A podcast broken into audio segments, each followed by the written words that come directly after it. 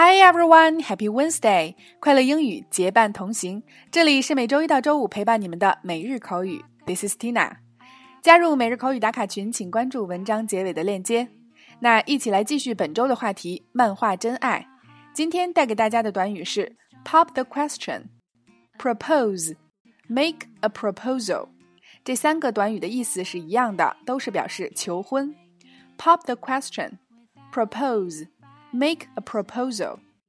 OK，首先一起来学习两组关于求婚的情景表达。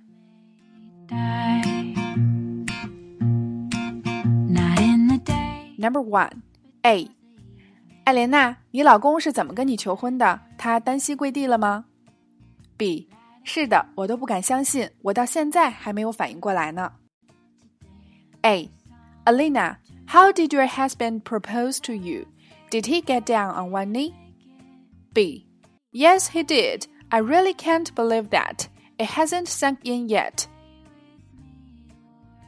A.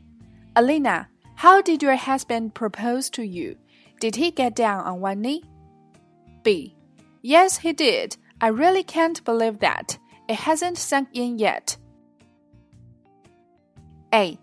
Elina, how did your husband propose to you?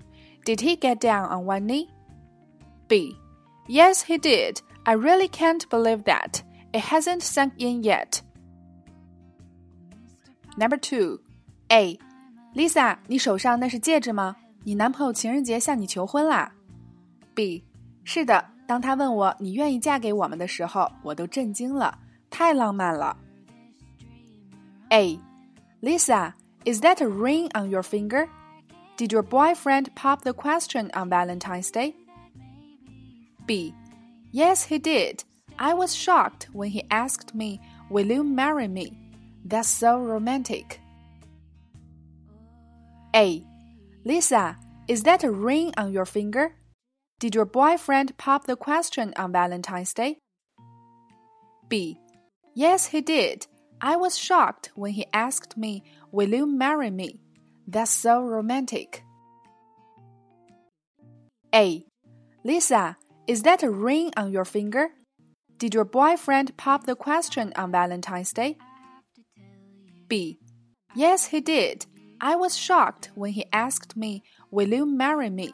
That's so romantic. 在以上的两组情景表达中，首先第一个 propose 是动词求婚，它的名词形式是 Make a proposal 等于 propose。第二个 knee 指膝盖，get on one knee 单膝跪地。第三个 sink in 是个短语，完全理解的意思。那对话中用到了现在完成时，所以是 sunk in。It hasn't sunk in yet，直到现在还没有反应过来。第四个 ring 戒指。第五个，pop the question，突然提出了一个问题。在英文中，这个短语就是指求婚，提出的问题自然就是 Will you marry me？第六个，be shocked，感到震惊。Without you by my side。